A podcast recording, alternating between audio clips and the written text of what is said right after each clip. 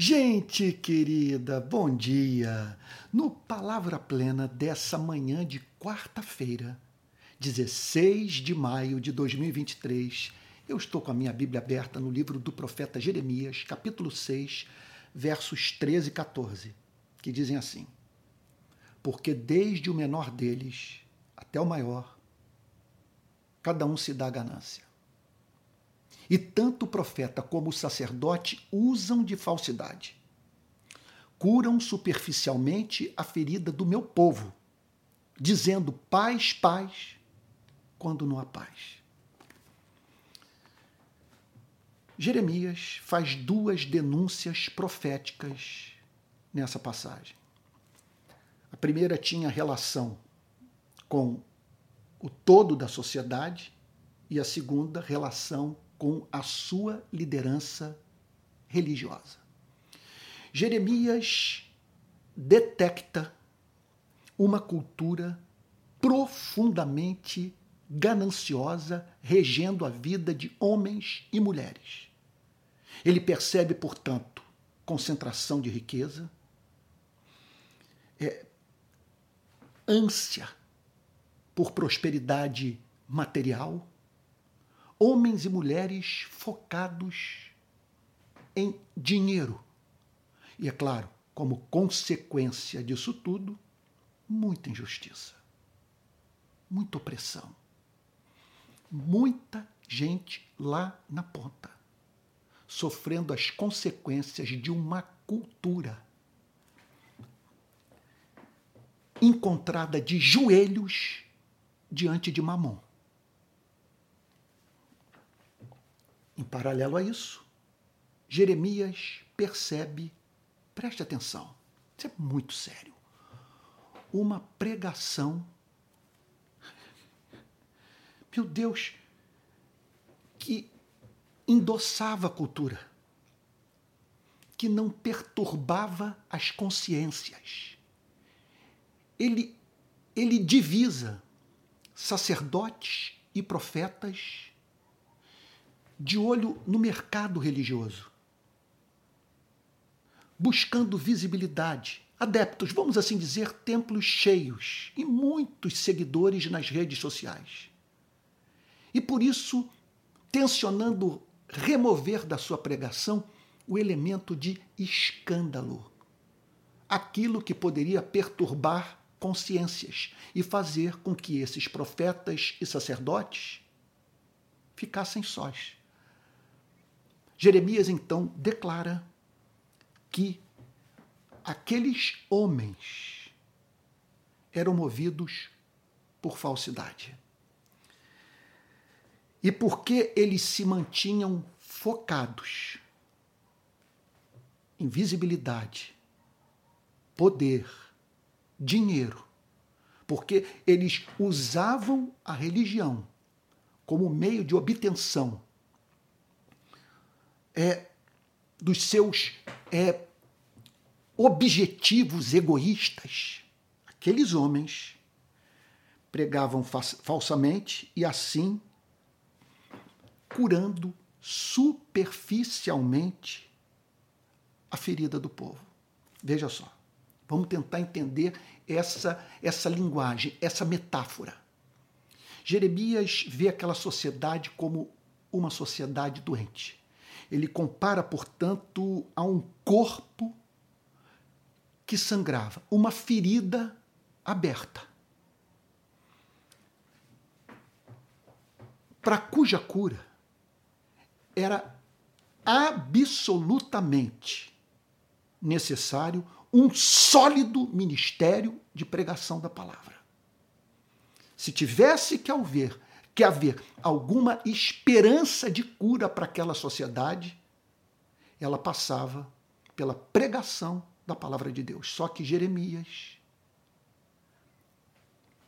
observa sacerdotes e profetas curando superficialmente a ferida do povo.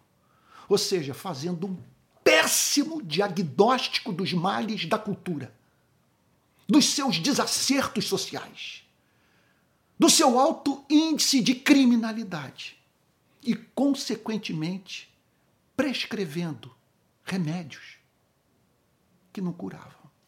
Meu Deus do céu.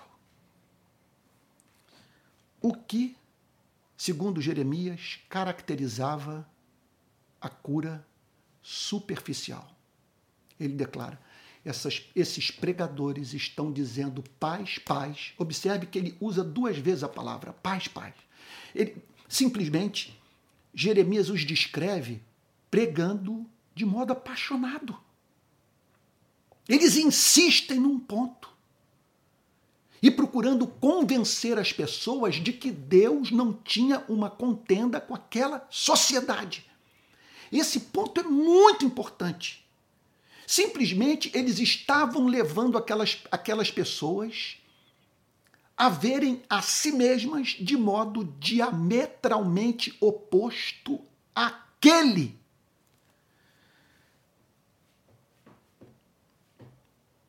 pelo qual Deus via aquela mesma sociedade. Esse é o ponto. A pregação levava as pessoas a fazerem uma estimativa de si mesmas diferente daquela que era feita por Deus. Você está entendendo o ponto? Eu espero que eu esteja sendo claro, não tenha errado aqui na construção da frase. Meu Deus, há muito tempo eu não me sinto assim diante de uma mensagem tão importante. Tão importante ser proclamada e ouvida pela nossa nação. Então vamos lá. Eles diziam paz, paz, quando não há paz. Nisso consistia a cura superficial aqueles pastores simplesmente é, apaziguavam aquelas consciências, livravam aquelas pessoas de qualquer espécie de culpa, diminuíam, portanto, rebaixavam as condições estabelecidas pela palavra de Deus e da reconciliação de uma sociedade com o Criador e do que deveria se seguir na vida dessa mesma sociedade após essa reconciliação.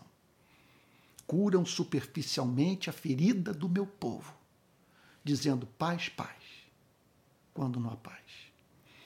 Meu Deus, Jesus fala sobre os que esmagavam a cana quebrada e que eram capazes de apagar a chama, o pavio que fumegava. Homens que atavam fardos pesados sobre os ombros do próximo com a sua pregação. Que levavam as pessoas a acreditarem que Deus havia prescrito como norma de comportamento para as suas vidas o que Deus jamais havia mencionado na sua palavra. A vida assim se tornava insuportável e a instituição religiosa, portanto, era transformada numa fábrica de neurose. Aqui nós estamos diante do extremo oposto. Simplesmente aquelas pessoas entravam em contato com os profetas e sacerdotes para em nenhum momento serem perturbadas. Ora, eu acredito de todo meu coração no princípio do ministério de pregação, sabe? Que consiste no seguinte fato: que a tarefa, na seguinte verdade, que a tarefa da verdadeira pregação é acalmar os que estão perturbados e perturbar os que estão calmos. Agora, vamos parar para pensar na aplicação disso tudo ao nosso país. Qual é o sentido de nós pensarmos no que houve na sociedade de Israel dos dias do profeta Jeremias, sem pensarmos no que o que foi falado naqueles dias, né? sem pensarmos no que foi falado naqueles dias na perspectiva das suas implicações práticas para a sua e para a minha vida. Então eu gostaria de, a partir de agora, falar sobre as falsas promessas de paz. O que significa no Brasil, nas igrejas do nosso país, dizer paz, paz, quando não há paz. Então vamos lá. Eu convido para um exercício de honestidade intelectual, moral, que não será fácil para você e para mim, porque nós vamos ter que trazer à nossa memória o que causa a nós cristãos brasileiros, ou que poderia, ou que deveria causar a nós cristãos brasileiros muita vergonha. Eu nunca me esqueço da principal acusação feita pela modernidade, pelo iluminismo contra o cristianismo. O, o, filósofos iluministas trabalharam duro para desconstruir o cristianismo, para banir a fé cristã da sociedade. Seus argumentos nunca me convenceram. Agora, há uma crítica feita por eles profundamente perturbadora. É aquela na qual essa gente diz que nós cristãos trouxemos para o mundo os valores morais mais excelsos, que contudo não praticamos. Isso é profundamente humilhante para você e para mim. Daí a importância de um texto como esse. Eu passo a falar, portanto, sobre as falsas promessas de paz. Vamos a elas. Primeira, declarar que a salvação é universal.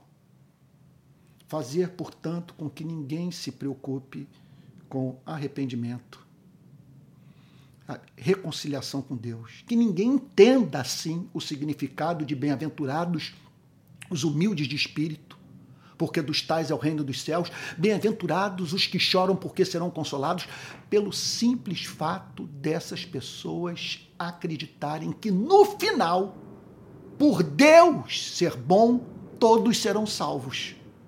Que é, portanto, incompatível com a bondade de Deus, aquela divisão final impressionante sobre a qual as Escrituras tanto falam. Que vai chegar um dia em que haverá uma separação radical levada a cabo pelo próprio Deus. De modo que, é, como C.S. Lewis certa vez falou, é, alguns é, após a consciência de não ter herdado o reino dos céus, serão vistos vendo Deus a lhes dizer: seja feita a sua vontade. Enquanto que outros que herdaram o reino dos céus serão encontrados na presença de Deus, dizendo: seja feita a sua vontade. Não há espaço no cristianismo para o universalismo, quer dizer, a crença na salvação de todos os seres humanos. Ora, o ministério do Senhor Jesus, seu ministério de pregação, é caracterizado pelo anúncio da chegada do dia da ira de Deus, da manifestação concreta da oposição de Deus ao mal. São muitas as passagens, olha só, nas quais encontramos Cristo dizendo coisas do tipo: ali haverá choro e ranger de dentes. Não são poucos os textos do Novo Testamento que nos falam dessa terrível separação. Então, é proclamar uma falsa paz, anunciar para o mundo que, pelo fato de Deus ser bom, todos no final serão salvos. Nos lembremos do sentido da declaração de C.S. Lewis. O céu é um lugar no qual os homens dirão a Deus: seja feita a tua vontade. Enquanto que o inferno é um lugar, um local no qual Deus dirá aos homens: seja feita a sua vontade. Em segundo lugar, Uma outra falsa promessa de paz é, de, é dizer que Deus é bom. O que, que eu estou querendo dizer com isso? É claro que, eu, que, meu Deus, que eu creio que Deus é bom, o motivo do meu culto, da minha adoração, do meu amor, da minha poesia, da minha relação com Ele, consiste no fato de que eu creio que Ele é bom, Ele é essencialmente bom, Ele corresponde ao ideal expresso pela palavra Deus. Ele, por ser bom, ele age com bondade, ele é movido por benevolência. Ele é bom porque ele é excelente, ele é amável. Ele é perfeito, ele é infinito em graça, doçura, é, é, é, bondade, benignidade, misericórdia. Ele é infinito em longanimidade. Tudo isso nos é amplamente ensinado pelas Sagradas Escrituras. Agora, contudo, nos desprepara para a vida. Afirmar tão somente que Deus é bom. Por que, que eu digo nos desprepara para a vida? Porque nós lidamos com fatos nesse planeta para os quais a única explicação reside na verdade escriturística de que a vida que nós vivemos é repulsiva aos olhos de Deus e que Deus, portanto, é movido pela sua natureza santa revelar o seu desprazer julgando seres humanos e às vezes sociedades inteiras. Ora, lá está o apóstolo Paulo dizendo em Romanos capítulo 1, verso 18: a ira de Deus se revela do céu contra toda impiedade e perversão dos homens que detêm a verdade pela injustiça.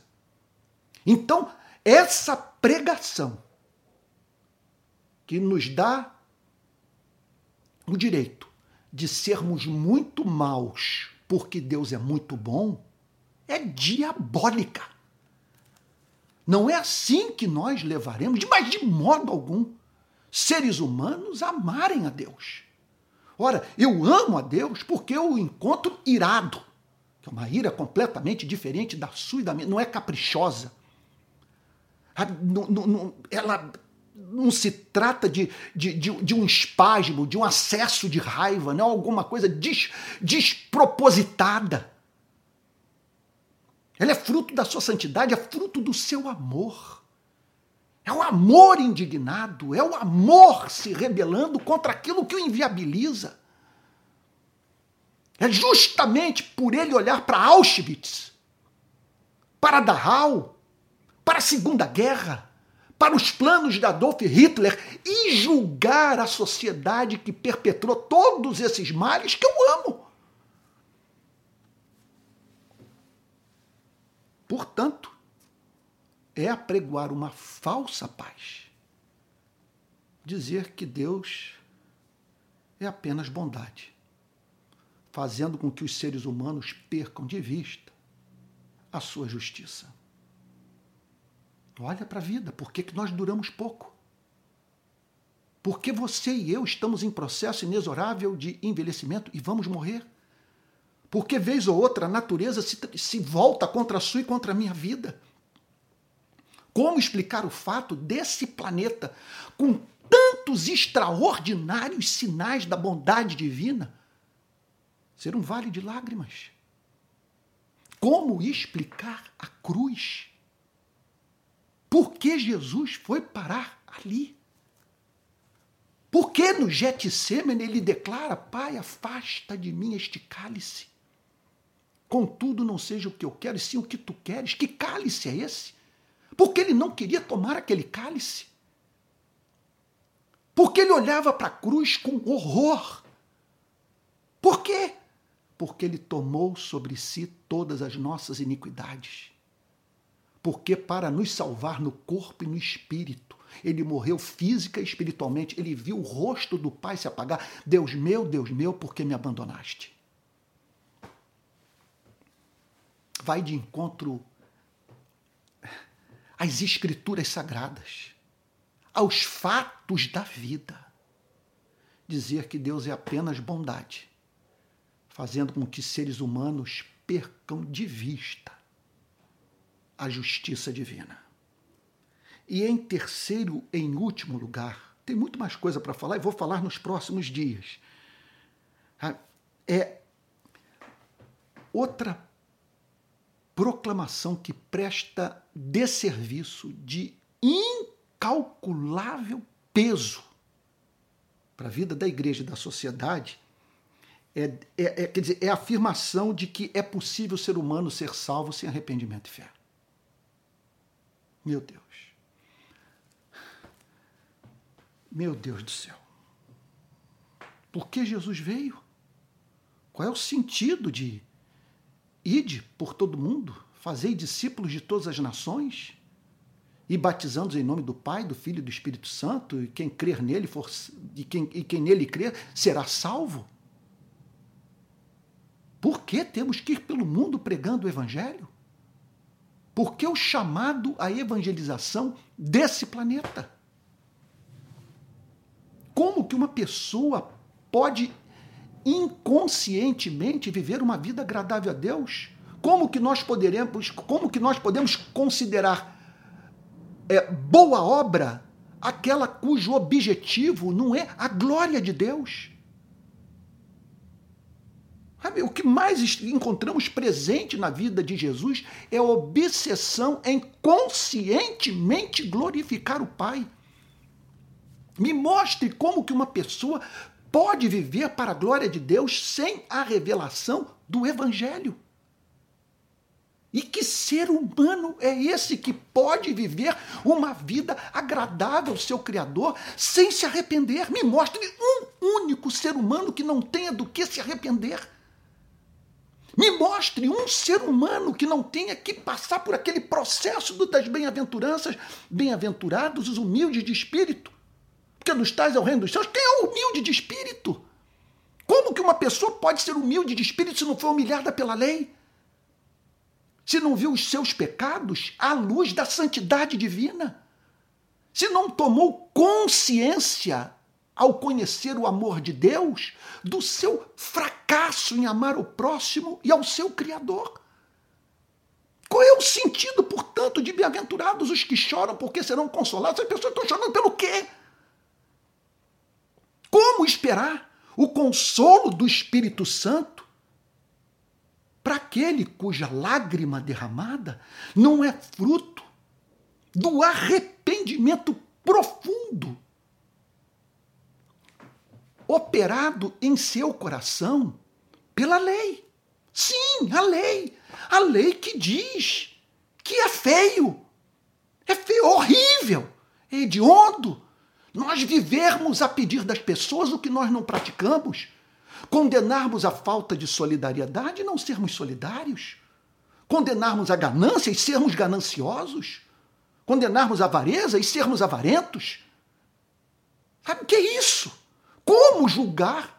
Como o que nos leva a chegar à conclusão que nós podemos passar a vida inteira estabelecendo, apresentando nossas normas morais e condenando aqueles que não as cumprem?